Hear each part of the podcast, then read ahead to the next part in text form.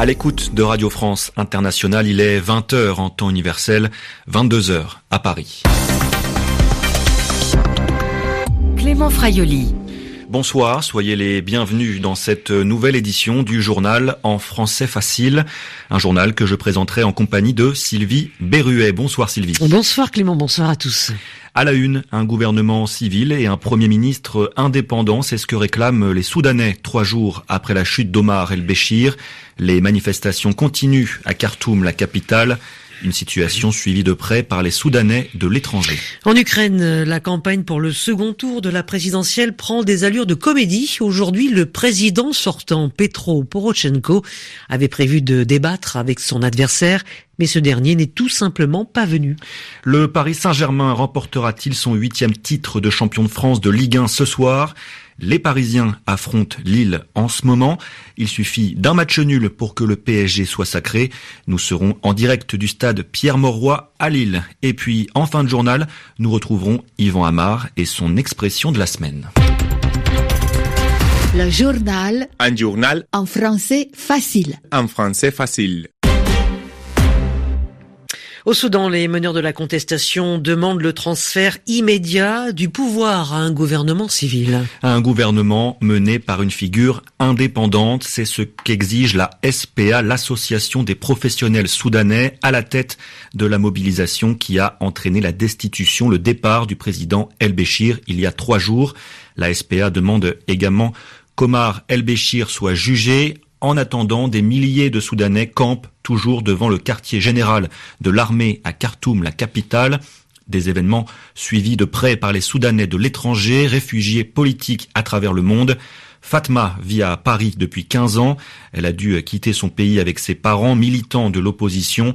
Elle se tient informée de ce qu'il se passe au Soudan, notamment grâce à Internet. C'est les réseaux sociaux. On suit euh, les publications des amis des militants, toutes les déclarations, tout ce qui se passe au pays, il y a des images. Vous avez des proches qui font partie du mouvement de contestation? Des amis, oui. oui. Oui, Ils sont tellement dans l'idée de surmonter la peur. Là, il n'y a rien qui les arrête en fait. Euh, c'est la motivation. Peut-être que nous, de l'extérieur, on a un peu plus de crainte sur euh, ce qui va se passer, sur l'alternative au régime, etc. C'est ça qui nous inquiète en fait. Le régime s'est pas retiré, il n'y a pas de chute du régime là pour l'instant. Moi, personnellement, mes craintes, c'est au niveau des intérêts des puissances euh, étrangères, la France, les États-Unis, la Chine, la Russie aussi. On se demande en fait quelle est la place en fait de ces puissances qui n'ont pas l'air de réagir, qui protègent sûrement leurs intérêts. On vous sent engagée, on vous sent militante, vous parlez de votre pays et vous n'y êtes pas au moment où tout ça est, en train de se dérouler.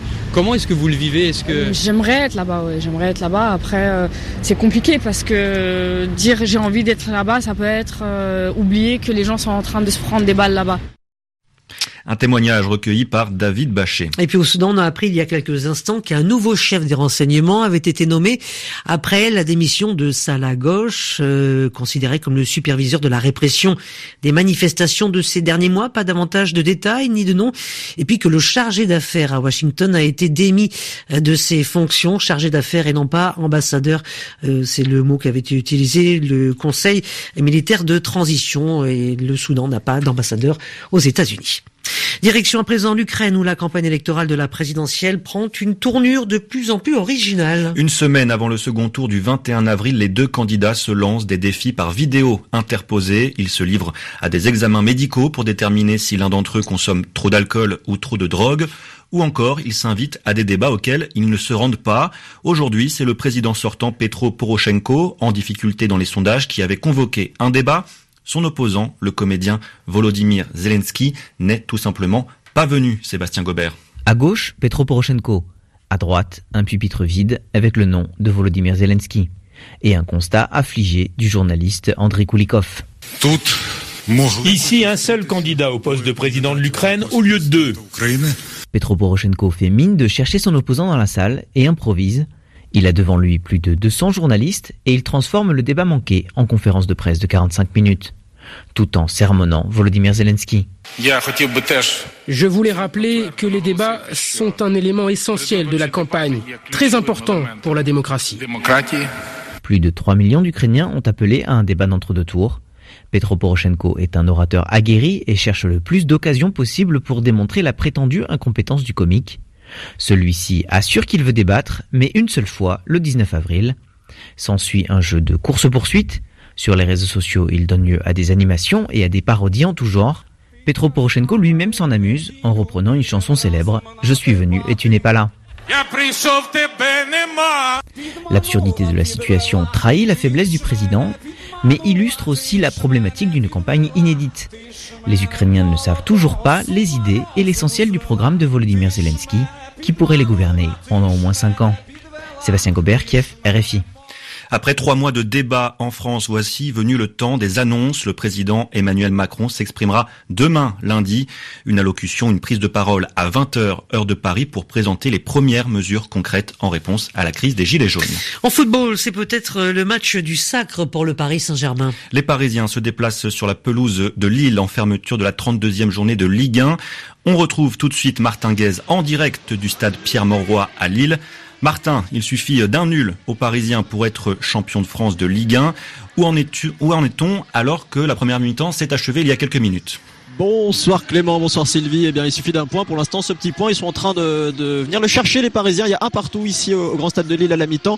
Un partout au terme d'une première période très riche en rebondissements. Et si euh, Paris euh, finit titré à la fin de cette rencontre, on ne pourra vraiment pas dire que ça a été tout repos, tant les Parisiens ont joué de malchance. Deux buts refusés euh, pour hors-jeu, un but contre leur camp et un carton rouge aussi pour le malheureux Juan Bernat, coupable d'un accrochage sur Nicolas Pepe, l'Ivoirien qui partait seul au but. En dernier défenseur, il l'accroche chez euh, pas penalty mais coup franc et, carton rouge pour Juan Bernat. Il y a également eu euh, deux changements euh, côté parisien avec les blessures du capitaine Thiago Silva remplacé par Thilo Kerrer et la blessure du malheureux Thomas Meunier qui est sorti blessé lui aussi remplacé par par Diaby.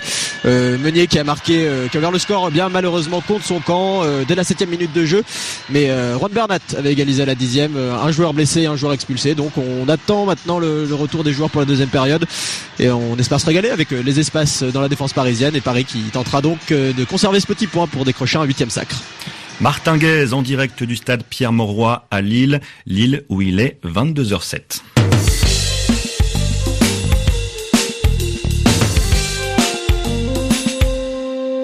Et c'est l'heure de retrouver Yvan Amar et son expression de la semaine. Et après Lille, on reste dans le Nord puisqu'on s'intéresse à l'expression enfer du Nord. C'est aujourd'hui le jour du Paris-Roubaix. Une course cycliste très connue, très classique, qui a un surnom. On l'appelle l'enfer du Nord. Pourquoi? Bah D'abord parce que Roubaix, c'est dans le nord de la France, et que si on va de Paris à Roubaix, on monte vers le nord. Mais il y a une autre raison. C'est que cette course est très difficile, en particulier à cause des pavés. Les coureurs doivent affronter pendant une bonne partie du parcours une route pavée. Alors, quand c'est pavé, ça saute, ça ralentit, c'est fatigant, c'est dangereux. Et pour toutes ces raisons, on appelle cette course l'enfer du Nord. Est-ce que c'est uniquement pour ça? Pourquoi l'enfer quand même? Eh bien, c'est que L'enfer et les pavés, c'est une vieille histoire. Hein. Ils ont une vieille liaison. Une histoire commune à cause d'un proverbe célèbre qui dit que l'enfer est pavé de bonnes intentions.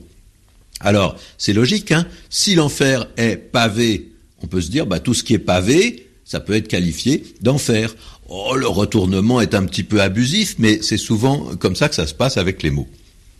Et cette phrase de départ, l'enfer est pavé de bonnes intentions, c'est un proverbe assez récent en français. On ne l'utilise que depuis le 19e siècle. On l'a emprunté aux Anglais. Et il veut dire en gros que les volontés bienveillantes peuvent parfois avoir des conséquences extrêmement mauvaise, néfaste, négative, pervertie. Hein et plus généralement, cette phrase, elle constate qu'on fait presque toujours le mal au nom du bien. On ne fait jamais le mal en le disant, en se vantant, mais on va toujours trouver un raisonnement, un système d'idées qui permet de mettre en place des actions cruelles ou hostiles ou négatives. On fait semblant de croire que c'est pour le bien commun. C'est pour ça qu'on dit que euh, l'enfer, il est pavé, c'est-à-dire qu'il a été construit au départ, on a mis euh, sur son sol des bonnes intentions. C'était Yvan Amar et c'est la fin de ce journal en français facile. Merci de l'avoir écouté et merci à Sylvie Berruet de m'avoir aidé à le présenter. Cette édition, comme toutes les autres, est à retrouver sur le site de RFI Savoir.